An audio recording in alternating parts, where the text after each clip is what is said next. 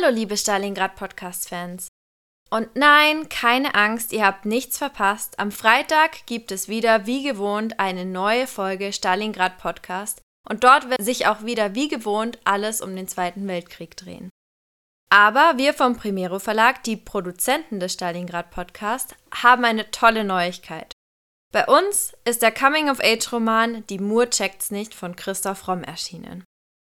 Deswegen gibt es heute eine kleine Bonusfolge, in der ich Christoph Romm ein paar Fragen zu seinem neuen Buch stellen werde. Wir hoffen, ihr habt Spaß damit und wenn nicht, dann sehen wir uns ganz einfach am Freitag wieder. So, Christoph, die erste Frage. Mit Coming of Age hast du dich ja wieder an ein ganz neues Genre herangewagt. Was hat dich denn an diesem Genre interessiert oder gereizt? Ja, ich probiere wirklich sehr gern immer wieder neue Genres aus. Ich habe ja neben meinen Historienromanen Stalingrad und Die Macht des Geldes auch die Mediensatire Das Albtraumschiff geschrieben und dann eben auch die Science-Fiction-Dystopie Thor und der Gott des Feuers. Ich habe auch schon eine Groteske geschrieben, Amoklauf im Paradies, also Ihr seht, dass ich immer wieder gern ein neues Genre ausprobiere und so ganz neu war das Coming of Age für mich auch nicht, weil ich vor langer Zeit, vor 40 Jahren, gemeinsam mit Dominik Graf den Film Treffer gemacht habe und da ging es ja damals auch um Jugendliche, um Motorradfahren und um Arbeitslosigkeit. Also insofern war es nicht ganz neu für mich und ich kann auch sagen, und da kommen wir sicher später noch drauf, dass ich schon auch viele der Dinge, die ich damals schon berücksichtigt habe, jetzt auch wieder in dem neuen Buch versucht habe umzusetzen. Aber darauf kommen wir dann noch. Okay, aber ob neues Genre oder nicht, um so einen Roman schreiben zu können, der tief in die Psyche von Teenagern blickt und ihre guten und schlechten Eigenschaften gleichermaßen sieht und analysiert, braucht man schon eine gute Recherchegrundlage, oder? Was war denn deine für diesen Roman? Ja, ich hatte das Glück, wie damals bei Treffer auch, dass ich eine Langzeitrecherche machen konnte. Das heißt, ich konnte die Figuren, über die ich dann geschrieben habe, über Jahre beobachten. Und das ist für mich eigentlich immer das Optimale, weil so lerne ich die Figuren über einen langen Zeitraum wirklich gut und auch in Nuancen kennen. Das heißt, ich kann nachher auch viele alltäglichen Szenen schreiben, die, so hoffe ich zumindest, dann trotzdem interessant und nuanciert sind, weil ich halt die Figuren sehr gut kenne.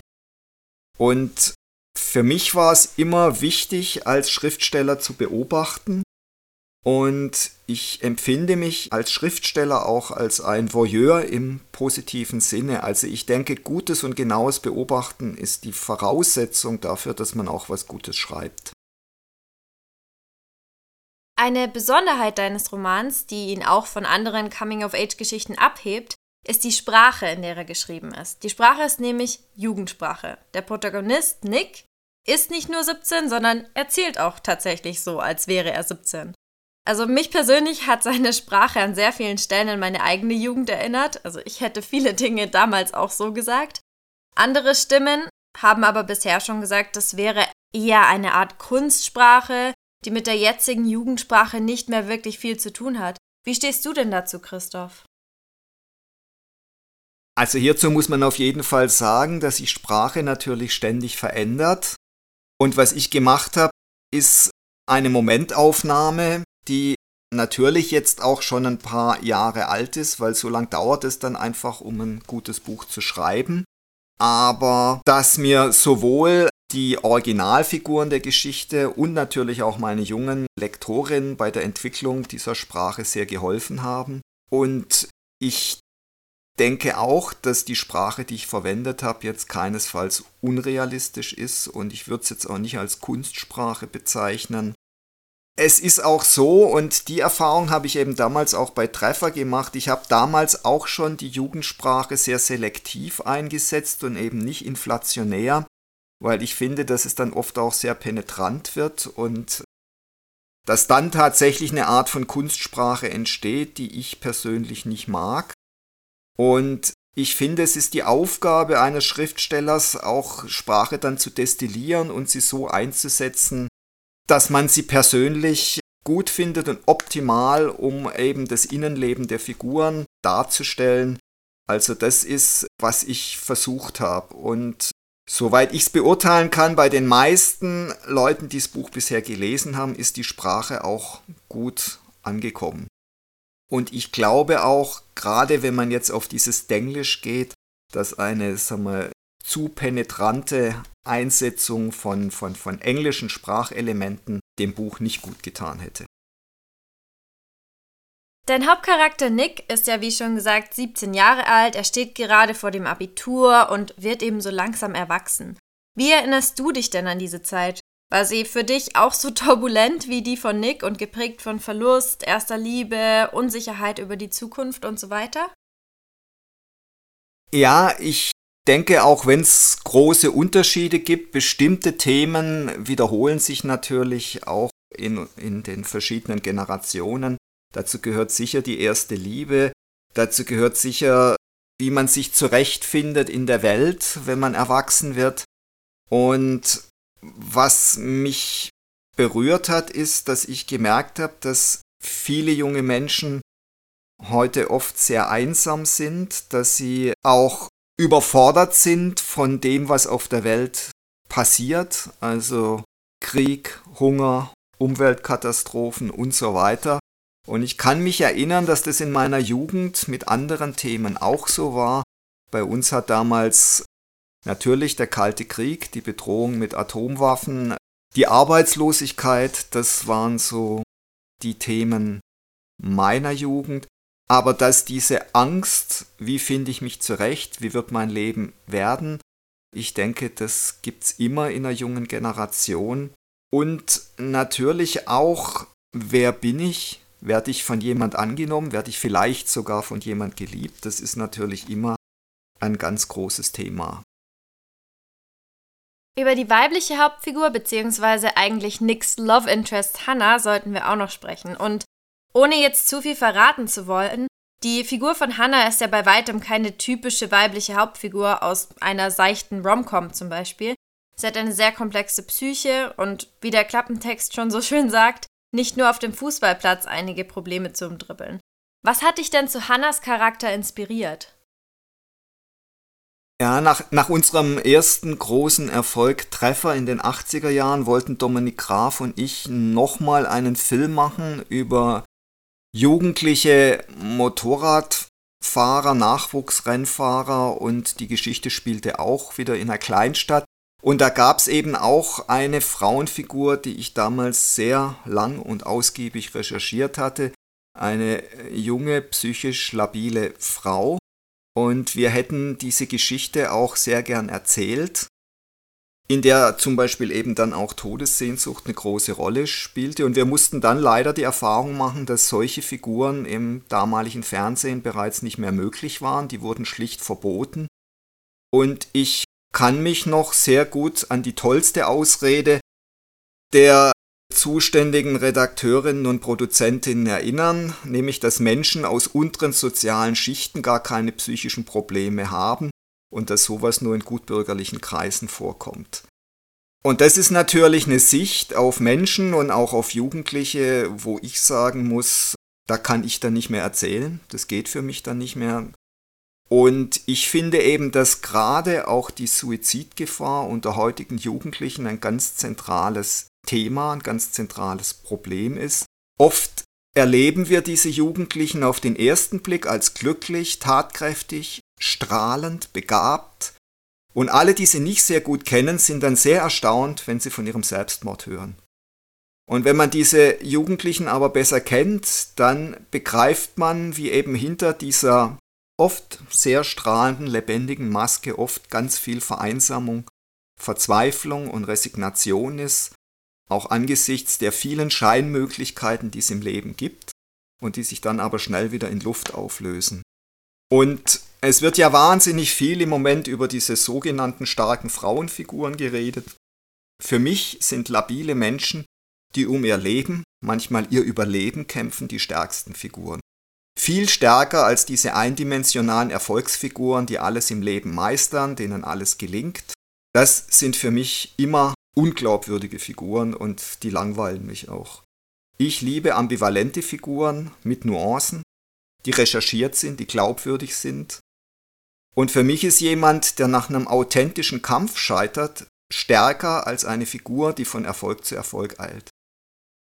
Und ich muss sagen, ich habe eine große Abneigung gegen diese ganzen biederen, selbstgerechten Figuren, die im Moment so oft auftreten.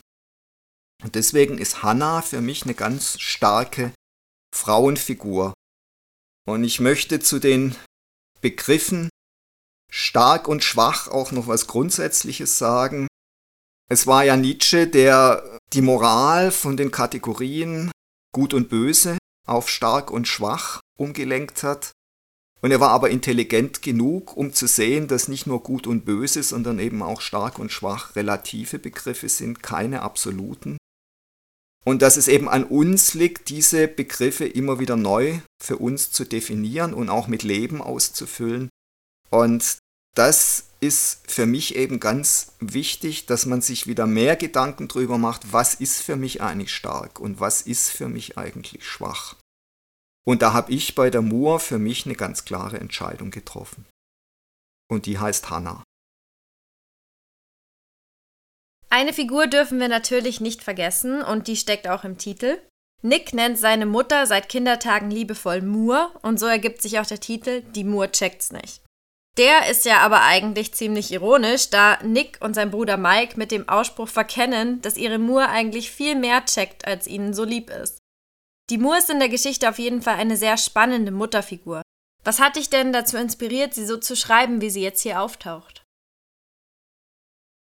Ja, auch hier war es mir ganz wichtig, eine Mutterfigur zu zeichnen, die nicht alles perfekt macht, die zum Beispiel einen Tag wartet, ihren Sohn ins Krankenhaus zu fahren, weil sie ihre Kinder nicht überbehüten will und die dann eben auch feststellen muss, dass das in dem Fall ein Fehler war, weil der Junge tatsächlich einen Arm gebrochen hat und in Gips kommt. Menschen sind nicht perfekt und die Mütter auch nicht und das dürfen sie auch sein. Und auch wenn sie die Familie verlassen und ausziehen, heißt es nicht, dass sie ihre Kinder weniger lieben. Und für mich ist es ganz wichtig, Mutterfiguren zu zeichnen, die nicht komplett von Idealismus und Überhöhung geprägt sind, sondern die in der Realität verankert sind. Und auch da ist es eben für mich ganz wichtig, ambivalente, glaubwürdige Figuren zu zeichnen. Ich denke, dass wir im Moment wieder mit einer Inflation von sogenannten starken, sogenannten guten Figuren überschüttet werden, die ich alle unglaublich langweilig finde. Und ich denke, wenn wir interessante Figuren haben wollen, dann müssen wir wieder viel genauer beobachten und auch den Mut haben, in unsere Abgründe zu blicken. Weil ansonsten werden wir keine interessanten Figuren zeichnen und wer es nicht glaubt, der kann das bei Shakespeare gerne nachlesen.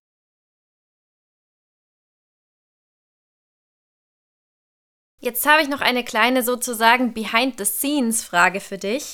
Du hast ja im Interview zu Thor und der Gott des Feuers deiner Science-Fiction-Dystopie schon mal erwähnt, dass du zum Beispiel für Szenen wie Motorradrennen oder Kämpfe gerne Rockmusik beim Schreiben hörst. Das war jetzt bei Nick, Hannah und der Moore aber bestimmt nicht ganz so passend, oder? Wie bist du denn hier vorgegangen und wie schreibt man deiner Meinung nach am besten einen guten Coming-of-Age-Roman? Also in der Tat habe ich jetzt bei Die Moore checkt's nicht nicht so viel Musik beim Schreiben gehört. Das ist mir auch relativ leicht gefallen, das Buch zu schreiben. Und sicher, ich wiederhole mich da, weil ich halt die Figuren so gut kenne. Und insofern habe ich da wenig Musik gebraucht. Aber natürlich gab es einen Song, den ich dann mehrmals gehört habe, das war Bold as Love von Jimi Hendrix. Zum Abschluss noch ein kleiner Ausblick in die Zukunft. Sind denn weitere Coming-of-Age-Romane von dir geplant? Woran arbeitest du gerade, Christoph? Also als nächstes werde ich mich unserem Kinderbuchstar Gottfried Primero wieder mal widmen. Da ist ein neues, zweites Märchenbuch in Planung, wo der Gottfried eben immer auf sehr spezielle Art berühmte Märchen erzählt.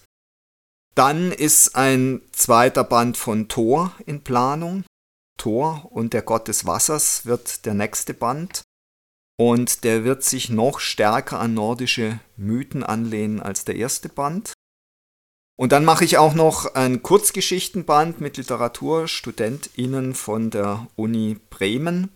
Und da finde ich es eben hochinteressant zu sehen, wie junge Leute heute Prosa schreiben und was die besonders interessiert und beschäftigt. Ja, das sind so die nächsten drei Projekte, die ich hoffe, dass ich die innerhalb vom nächsten Jahr realisieren kann.